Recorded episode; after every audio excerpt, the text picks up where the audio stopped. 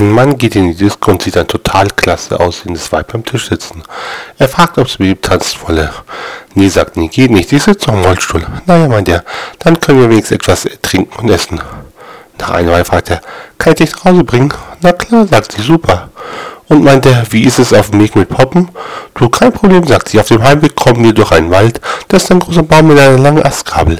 Da hänge ich mich dran und du kannst mich schön von hinten nehmen. Gesagt, getan, dass der Wald, die Astkabel, senkt sich dran, er poppt sich schön von hinten. Dann schiebt sie nach Hause und klingelt an der Haustür.